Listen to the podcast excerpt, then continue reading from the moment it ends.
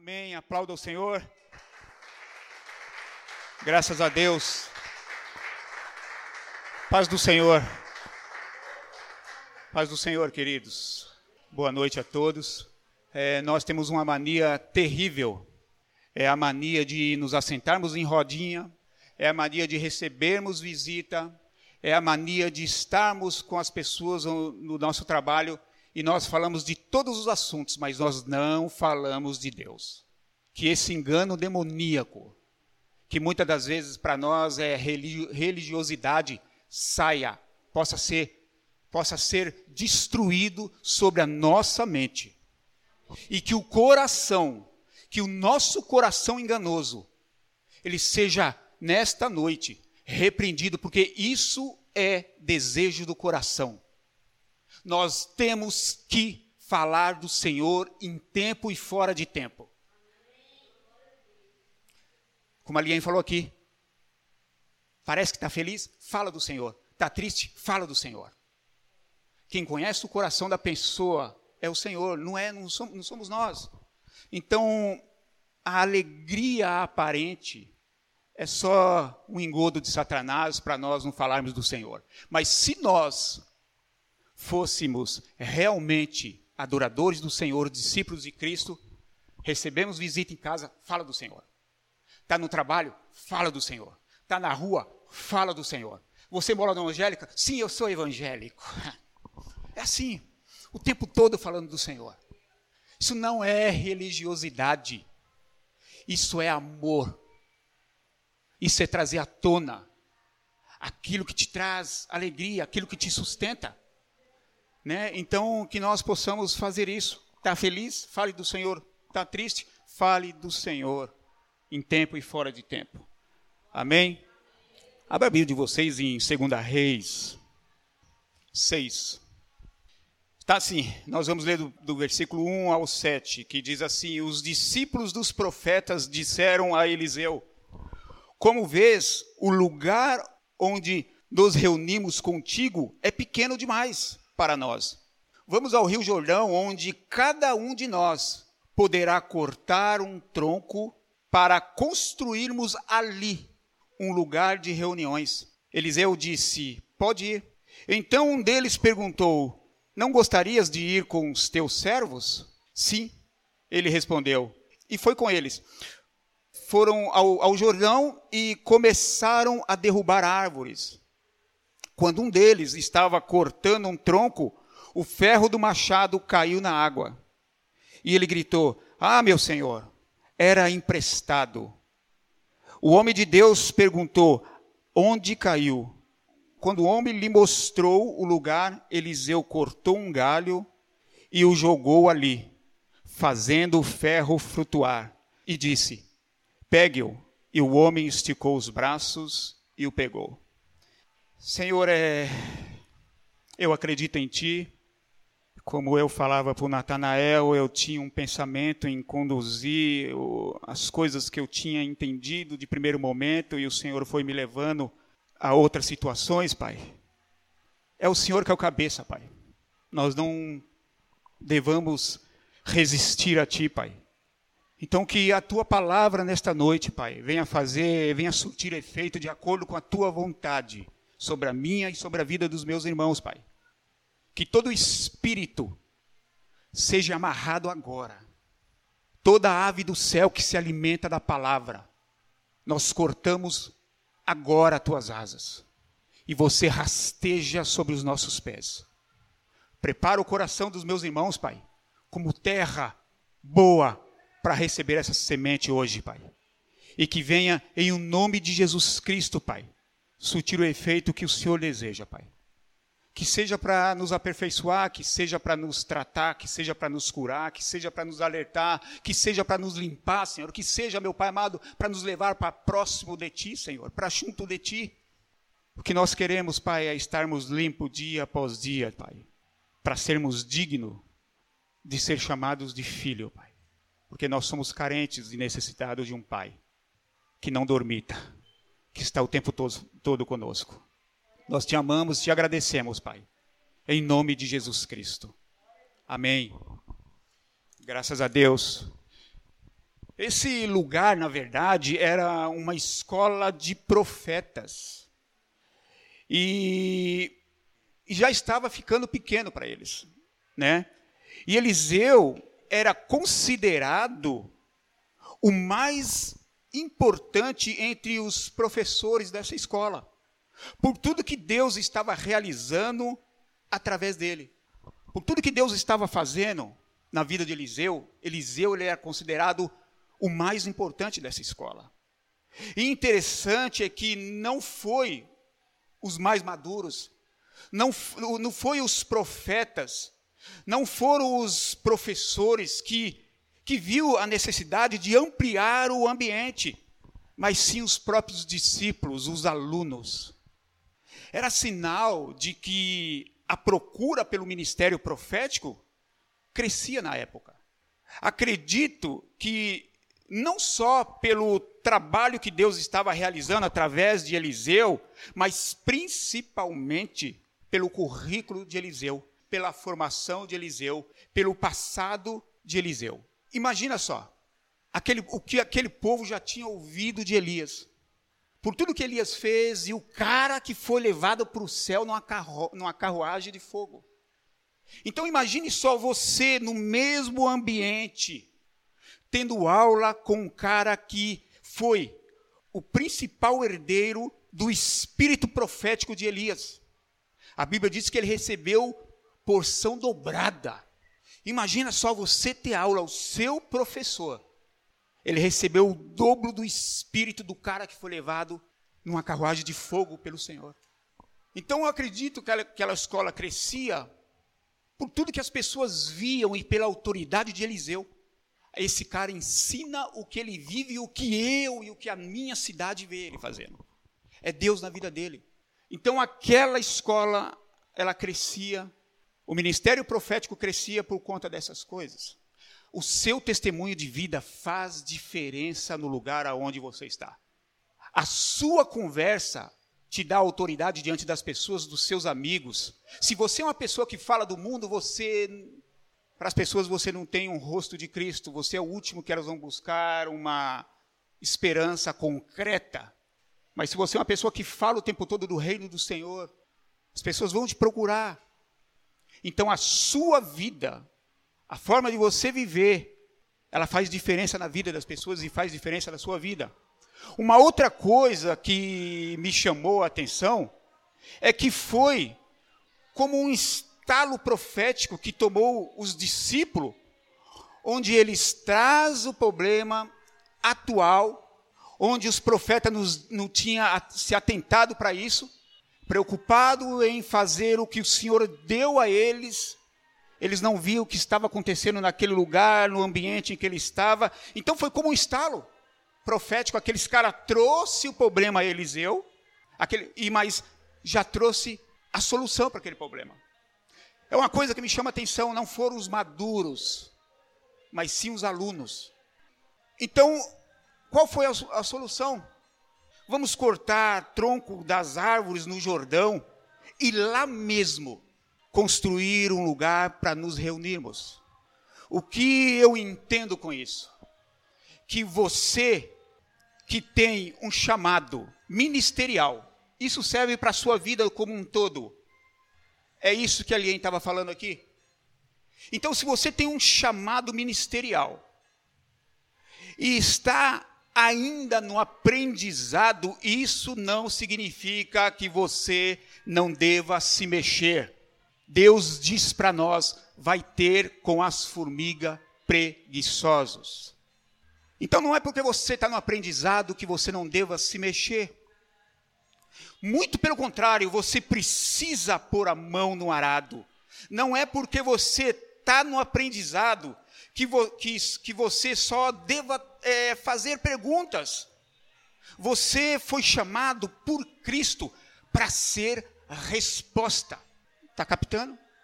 Não existe desculpa para você não falar de Cristo, não existe desculpa para você não crescer quem é bom de desculpa é ruim de arrependimento.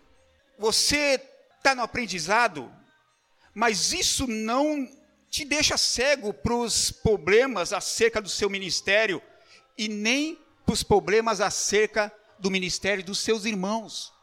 O ministério dos seus irmãos é responsabilidade sua. O meu pastoreio é responsabilidade de cada um de vocês. Então, não é porque você está num momento de aprendizado que você fica cego aos problemas acerca do seu ministério e acerca dos problemas do ministério dos seus irmãos. O que você não pode é só ficar trazendo problemas. Você tem que ser um agente de solução. O nosso mundo está perdido e Jesus nos colocou, ide, leve solução para esse povo perdido. O nosso ministério comum é um ministério de reconciliação, mas é um ministério de solução. Não é só trazer problema, é que quando você traz problema, isso parece um linguajar de Satanás. Parece ser murmura, porque mesmo sendo verdade o que você traz, mas se você só traz problema, vai chegar uma hora que parece que você é um murmurador, é uma murmuradora. Quando Deus te mostra um problema, Ele já te deu a solução. Mas nós temos um senso crítico, e o que ressalta, o que salta a nossa mente, é só a coisa ruim. Por quê? Porque eu sou ruim, porque cada um de você é ruim.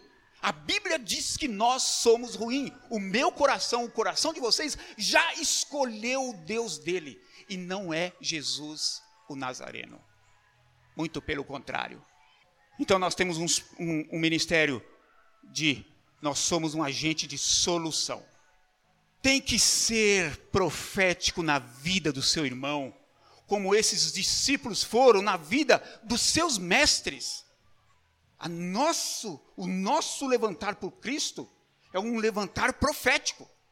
Então você tem que ser profético, você precisa impulsionar os seus, os seus irmãos, você precisa, em nome de Jesus Cristo, levar vida ao ministério e propósito e colocar a, a, o seu ministério e o ministério dos seus irmãos no eixo. Foi como se foi como se eles tivessem chegado a Eliseu, que era uma espécie de reitor nessa escola, e falado: esse lugar não cabe mais ninguém. Você precisa esticar as estacas, ampliar o lugar para que Deus continue a enviar mais servos. Deus só vai continuar a enviar mais, mais alunos se o ambiente suportar a todos com conforto. Foi mais ou menos isso que ele falou a Eliseu. Você não vê que a procura está grande? Você não vê que já está pequeno demais para nós? Que o Senhor está levantando profetas de todos os lugares, porque Ele tem algo poderoso para fazer neste lugar, e você precisa esticar as estacas do seu ministério, porque nós salvamos a pessoas quando nós pregamos a palavra do Senhor, mas nós devemos ter o mesmo ministério de Jesus, o de ensino. Então, Eliseu, não basta você ensinar e salvar as pessoas, você tem que esticar, ampliar as estacas para que o Senhor continue a enviar mais servos. Quer dizer, eles enxergavam longe. Eles, eles enxergavam longe, e assim também eles estavam cuidando do ministério dos seus mestres. Eles estavam, olha que interessante, eles estavam lá para aprender. E ele falou: essa escola é pequena demais. O Senhor está levantando muitas pessoas para você levantar, para você ensinar. Então amplia. Então amplia. Então vamos fazer crescer. Mas com tudo isso, eles não perderam uma coisa importantíssima: a ética. Eles não perderam a ética eles não perderam o foco deles.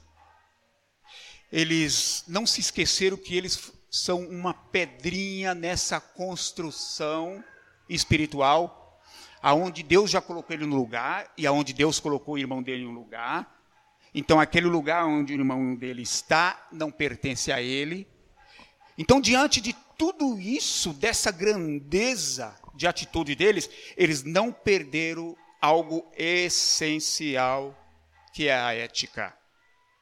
Eles lembraram que, mesmo vindo de Deus a ideia de ampliar o espaço, uma coisa era essencial, que era tirar a sandália dos pés e ter o aval daquele a qual Deus entregou aquela obra.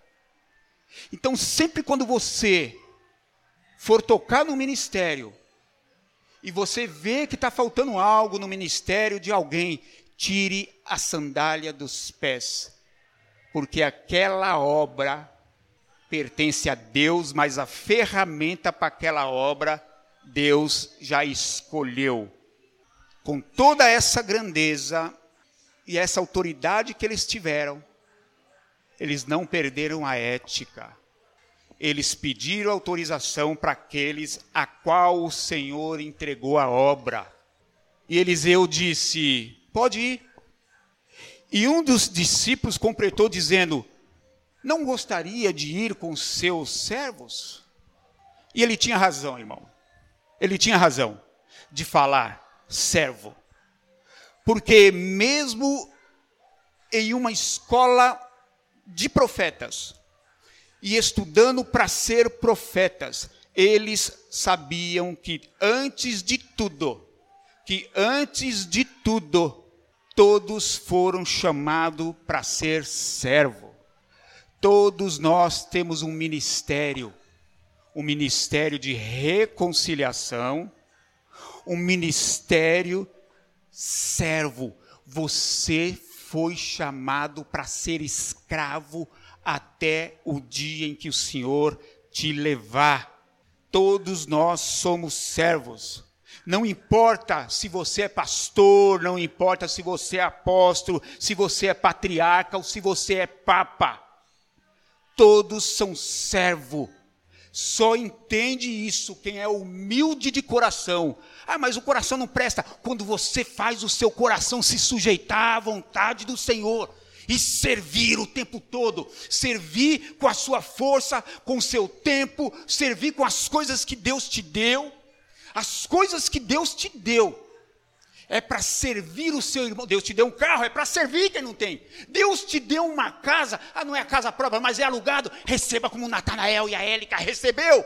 Faça algo muito importante.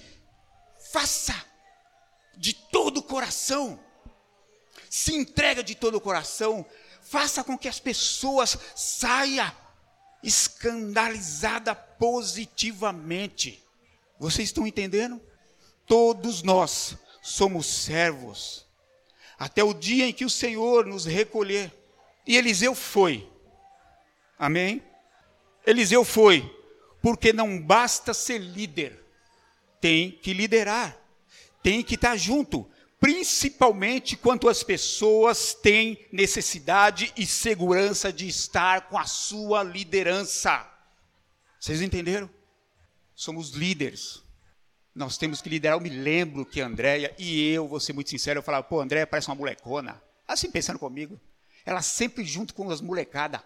Tinha é, um evento em tal igreja e os pessoal do louvor, há muitos anos isso, mas era só pivetaiada e eles iam apresentar quem estava lá. Andréia. Tem culto aqui, que vai voltar a ter culto aqui, dos adolescentes. Os mais velhos têm obrigação santa, a obrigação santa de estar aqui. Porque eu digo a todos os jovens: não aceite conselho de quem não está com você. Nós servimos a um Deus que é Emanuel, Deus conosco. Eu tenho a obrigação de estar com vocês, vocês têm a obrigação de estar comigo. Líder, apoia. Adultos, apoia a criançada. Seja exemplo, seja um Cristo na vida dos seus irmãos, seja um Emanuel. Amém? E Eliseu foi, porque não basta ser líder, tem que liderar. Eles tinham a necessidade de que Eliseu fosse com eles. E essa sequência de fala e de atitude desses meninos é fantástica porque mostra que Deus não canaliza a sua graça, a sua revelação, o seu poder a um só. Deus não olha para títulos. Ele quer que se mantenha a hierarquia. Isso ele quer. O respeito, a posição do outro. Mas a sequência de fala e de atitude desses meninos, para mim, é surpreendente. Eu queria falar do Machado, né? Eu queria falar do Machado, mas Deus não deixou eu falar do Machado. Às vezes Deus quer que nós nos levantemos. Tem gente que é acomodado, não quer responsabilidade, larga de ser covarde, vai ter com as formigas. Essa é a mensagem. Muda o tema? Não muda, não. Vai ter com as formigas, mas não muda. É fantástica a voz e a atitude dessa, dessa molecada. Deus não olha para títulos. O que Deus quer de cada um de nós é que nós respeitemos a hierarquia. Porque foi levantada por Sassá? Não, foi levantada por Cristo Jesus. É fantástico porque mostra que os porque mostra que os discípulos acerca dessa questão de ensino estava um passo à frente dos profetas eles enxergavam longe. Ele sabia que Deus, era um momento em que Deus estava levantando, sacudindo aquela cidade, levantando aquela cidade, muitos profetas, por tudo que ele tinha realizado com Elias e que, com Eliseu. E que o negócio ia ficar pequeno e os discípulos estavam um passo à frente do, do, dos profetas e enxergava longe. Precisamos ampliar isso aqui. E, ele, e, ele, e eles tomam a frente dos profetas de seus mestres, dos mais experientes, dos mais vividos, dizendo: esse lugar não dá mais para nós, temos que ampliar este lugar, temos que ampliar as nossas, as nossas estacas, porque eu vou representar daqui um tempo Deus como você. E mesmo com essa atitude madura de quem parece que já caminha só, eles, valor, eles valorizam a sua liderança. Parece uma atitude, é uma atitude de pessoa madura, uma atitude, uma atitude de quem parece que já pode caminhar só. Mas eles valorizam, eles valorizou a sua liderança, o caminhar junto, o, o, e, é, dizendo a sua presença a sua presença é importante. Sabemos, sabemos, nós, alunos, discípulos, sabemos o que fazer, mas somos seus servos, somos teus servos, e você sabe como fazer. Nós sabemos o que fazer, mas vocês sabem o como fazer, e é praticamente isso que eles estavam dizendo. Nós sabemos que nós temos que levantar isso aqui, mas o Senhor sabe como fazer. A humildade de saber. Muitas das vezes nós temos uma ideia e nós queremos executar a ideia com espírito demoníaco de soberba. Em nome de Jesus Cristo, nós estamos andando de forma profética e nós vamos caminhar de forma profética. Eu estou sentindo falta da Tânia. Eu olhei ali e não vejo a Tânia. Era isso que eles estavam dizendo praticamente. É interessantíssimo a atitude e a fala desses meninos. A unção, eu ouvi um pastor dizer, a unção abre portas, mas o que mantém elas abertas é o conhecimento. Quantos pastores doidos? Tem um que está preso. O Brasil inteiro sabe. Parte do mundo sabe. Que quando ele abria a boca na televisão, em tempo político, era o próprio Sassá unção derramada. Eu creio que recebeu a unção de pastor. Mas ele não conhece Cristo e não conhece a necessidade do pobre, daquele que o elegeu, daquele que esperava a salvação vinda da, das mãos dele, uma salvação vinda de Cristo. Mas quem atua através da vida daquele homem é o próprio Satanás. A unção abre porta, mas o que mantém elas abertas é o conhecimento. Eu sou pastor, mas como eu gostava de conversar com o seu Milton. Como eu gosto de ouvir os mais velhos. Como eu gosto de ouvir as pessoas falarem comigo. Lembra de Moisés? Deus ungiu a libertador, mas ele não tinha conhecimento de que ele não podia, que ele não podia carregar tudo e chegou o sogro dele e falou: ó, falam mal de sogro, meu querido, e de sogra, mas eu estou trazendo a salvação para você. Reparta, reparta as funções. Você é, você é um só para tanta pessoa. Você não é Cristo, você não tem a mão furada, Moisés. É assim que nós sejamos um pouco como Deus, parar de olhar para Tito, parar de olhar para nós mesmos e repartir as funções, ser humilde. Chegando no Jordão, eles começaram a derrubar árvores. Quando um deles, não sei se fez uso de excessiva de força, o ferro do machado caiu na água. A cabeça do machado, a parte cortante do machado caiu na água. E o menino se desesperou e falou: era emprestado. Porque o machado naquela época era caríssimo. Não era não era qualquer um que tinha um machado. Então ele se desesperou. E olha como é bom. Olha como é bom e importante estar na companhia de alguém que vive o profético. Porque porque não adianta, não adianta você profetizar, não adianta você só abrir a boca. É preciso abrir a cabeça.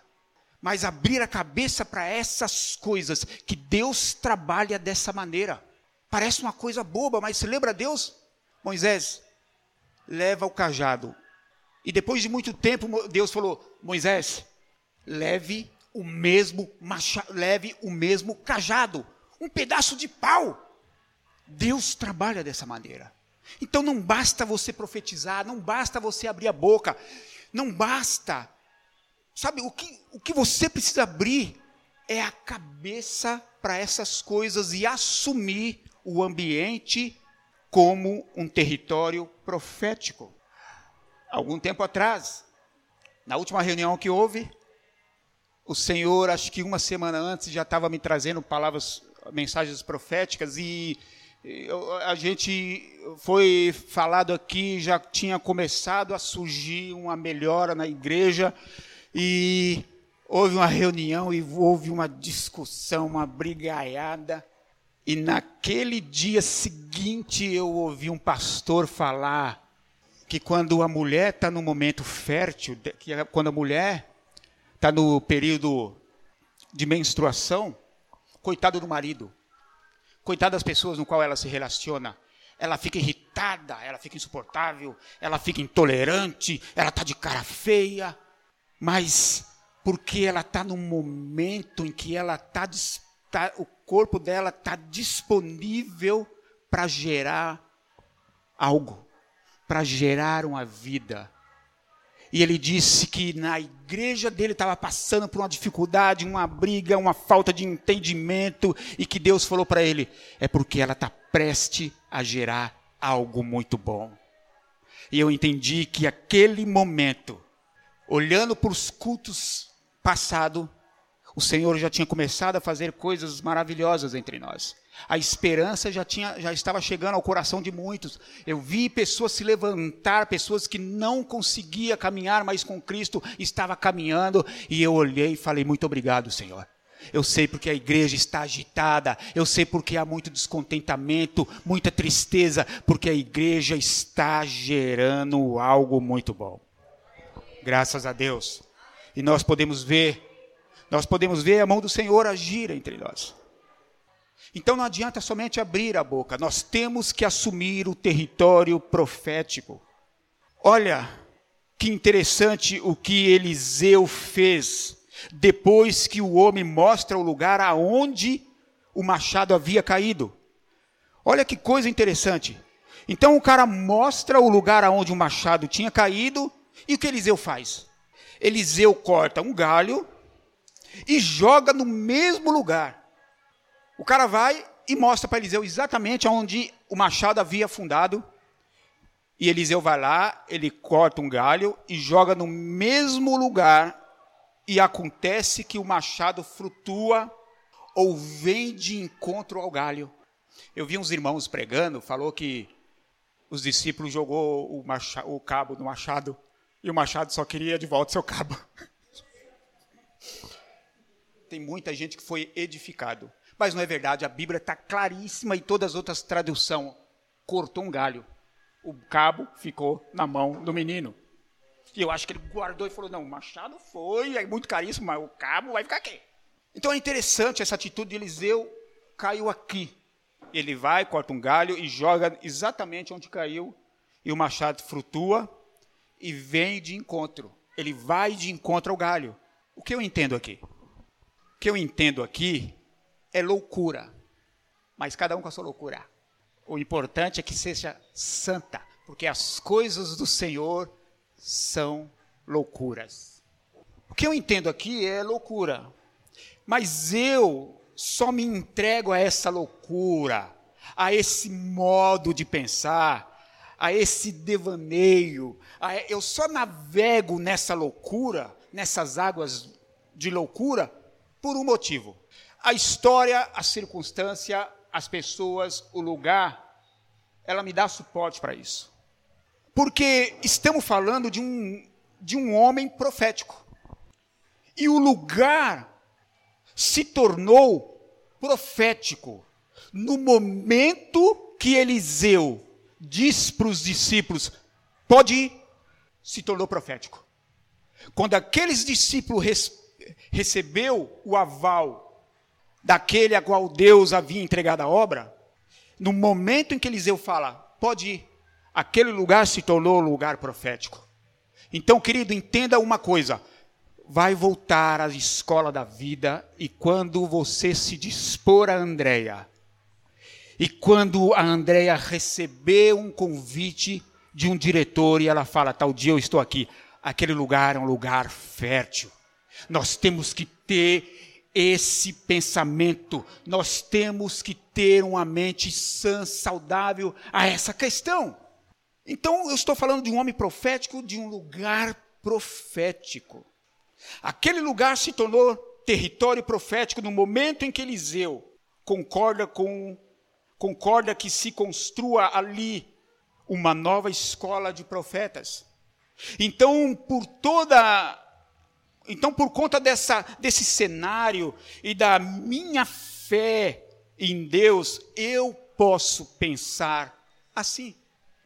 Pensando de maneira profética, o que eu imagino que passou na cabeça profética de Eliseu foi: o machado foi criado para cortar árvores.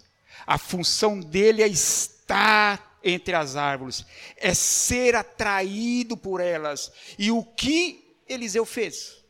Eliseu lança um galho no lugar aonde o machado, o machado afundou e o machado profeticamente é atraído pelo galho, porque ele foi criado para isso, para estar entre as árvores. E quando você tem um pensamento profético, é dessa maneira que você tem que pensar. Porque, porque eu criei o meu filho para ser um homem correto. Porque eu sou um homem correto. Eu fui atraído por justiça. E tudo que eu gero tem que dar fruto de justiça. Eliseu foi profético: eu vou lançar aquilo no qual o machado foi criado, no qual o machado foi criado para ser atraído, para estar entre as árvores. Então ele lançou o galho e o machado frutuou de encontro ao galho. É interessante. Essa passagem bíblica me faz lembrar e faz alusão a uma outra história que iria acontecer há séculos mais tarde, com Jesus e Pedro. É praticamente a mesma coisa. Profeticamente é a mesma coisa. É a mesma coisa. Então, essa história do machado e de Eliseu, essa história do machado e do galho, Eliseu ele faz papel de Deus aqui faz uma alusão a algo que aconteceu com Jesus e que iria acontecer com Jesus e com Pedro. Mesmo Jesus sendo muito mais pesado que o machado, ele flutua e caminha sobre as águas. Porque a alegria de Jesus era estar entre os seus discípulos. E ele sabia que os seus discípulos estavam em alto mar. E ele simplesmente, ah, não vou perder tempo de buscar um barquinho. E foi atraído pelos seus discípulos. E foi com seus discípulos. Nós sabemos que a palavra de Deus, a Bíblia, fala que nós somos atraídos por Deus. Não é isso que a Bíblia diz? Oséias, capítulo, 3, capítulo 11, versículo 4, diz assim: Eu os atraí, eu os conduzi com laços de bondade humana. Olha, guarda isso. Eu os conduzi, eu os atraí com laços de bondade humana e de, e de amor. Tirei, o seu, tirei do seu pescoço o jugo e me inclinei para alimentá-los. Jeremias 31, 3. O Senhor lhe apareceu no passado, dizendo: Eu os amei com amor eterno com amor eterno, com amor leal atrair. Então nós fomos criados povo de Deus para sermos uma grande família. O desejo de Deus era ter de nos ter como uma família. E o que ele faz hoje, começou a fazer através de Jesus e está fazendo através de nós, é reunir os filhos de volta. Então nós fomos criados para estar com Ele, para adorá-lo, para ser santo como Ele é, para ser imagem dele, para corresponder o que Ele é. Então nós somos atraídos por Deus. Interessante, porque Jeremias fala de um amor eterno, está falando que Deus, nós somos atraídos direto pela ação de Deus onde Deus muitas das vezes se revela direto para a pessoa, como foi para Saulo, porque não adiantava homem tentar falar para Saulo, porque ele era um homem de fé. Ele tinha certeza que o que ele estava fazendo era santo. Mas em Oséias disse: com laços de bondade humana eu os atraí você tem obrigação de atrair os que estão perdidos lá fora para perto do Senhor. Se você é uma pessoa agradável, se o, e se essas pessoas entenderem que você é um discípulo, você é um servo, um cristão, elas vão querer estar com você, elas vão ser atraídas por você no momento de felicidade, no momento de tristeza, como aquela mulher foi atraída pela Lien e pediu: me perdoa e ore por mim não é religiosidade, é isso, esse pensamento é demoníaco. Recebeu visita, ah, eu vou falar do quê? Eu vou falar, eu vou falar da política, eu vou falar disso. Fala do que você tem. Não perca mais tempo. Fale do amor de Deus.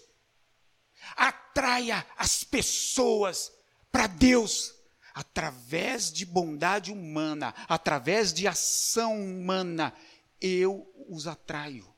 Romanos 12 diz: Como as pessoas vão aceitar o Senhor se a sua vida é uma vida pecaminosa? É isso que diz mais ou menos Romanos 12. Agente satânico. Eu quero atrair as pessoas para a rua. Muitas das vezes nós não falamos de Deus, ou por vergonha, e a Bíblia diz que esses não herdarão o reino do céu, ou porque nós não temos autoridade. Poxa, mas eu falo palavrão, eu, ah, eu faço isso, falo aquilo. Se eu falar, quem é você para falar, sujeito? Quem é você? Quem é você para falar, sujeita? Ou é uma coisa ou outra. Então, por que nós não conseguimos atrair as pessoas? Não porque nós somos amáveis, mas nós somos bons. Nós nos tornamos melhores quando o Senhor toma a nossa o governo da nossa vida, nós, nós podemos ser bons, com laços de bondade Jesus era a razão de vida de seus discípulos. Jesus era a, raz, a razão de vida dos seus discípulos. Tanto era que a palavra de Deus, ela fala que quando Jesus morreu, cada um deles seguiram seus próprios caminhos. Aí Jesus teve que ir atrás de cada um, sair colhendo de novo. Foram espalhados. Os discípulos eram atraídos por Cristo. E Pedro só caminha sobre as águas porque foi atraído por Jesus. Ele, ele pergunta se é o Senhor mesmo manda caminhar sobre as águas. E Jesus disse, como Eliseu: Então vem. E quando os seus olhos estavam em Jesus, ou enquanto a sua certeza estava nas palavras proféticas de Jesus, ele caminhou sobre as águas. Assim como o machado foi atraído, o machado foi atraído pelo galho, Pedro foi atraído por Jesus. E ele pôde caminhar sobre as águas, mesmo com um coração pesado de sujeira, de dúvida. Ele caminhou por alguns segundos na, na água. Isso tudo me ensina uma coisa. Para terminar, três coisinhas. Tudo isso que nós conversamos aqui hoje, nós precisamos sair daqui com essas três coisas em mente. Que o tempo de aprendizado em que eu estou não pode gerar em mim um espírito de acomodação. Se você está sobre esse espírito, que esse espírito seja repreendido sobre a sua vida em nome de Jesus Cristo. Todos nós, todos nós, até aquele dinossauro velho de igreja, ele todo dia ele aprende. Então aprendizado todo mundo está. Jesus não aprendeu com aquela mulher que ela também estava sujeita à graça de Deus? Eu sei que seu trabalho é outro, mas você esbarrou, você trombou comigo aqui, você está me vendo a minha angústia. Essa mulher foi abençoada por Jesus, porque Jesus é mais, Jesus era como homem muito mais humilde do que eu e do que qualquer um de vocês. A pessoa que não está pronta a aprender, ela vai cair logo. Ela cai logo. Porque o que nos sustenta é o cabeça, e o cabeça era humilde. Primeira coisa, que o tempo de aprendizado que eu, que vocês estão, não pode gerar em mim e em vocês um espírito de acomodação. E que é fundamental e santo respeitar a toda hierarquia porque foi estabelecida por Deus. Terceira e última. Não posso perder Jesus de vista. Pedro ele andou, ele flutuou, ele estava sobre as águas enquanto ele olhava para Jesus. E quando o vento bateu nele como um dedo demoníaco batendo assim, ele olhou, ou como um dedo demoníaco batendo nas pernas dele a onda, ele olhou e ele meditou naquilo e ele começou a afundar e Jesus disse: "Pequena fé". Poderia olhar e falar assim: fica quieto que eu estou com meu mestre. O meu mestre me chama. Então não podemos perder Jesus de vista. Ele é quem nos sustenta. Ele é quem nos faz caminhar por cima de tudo que se levanta para nos afogar. Ele é a solução.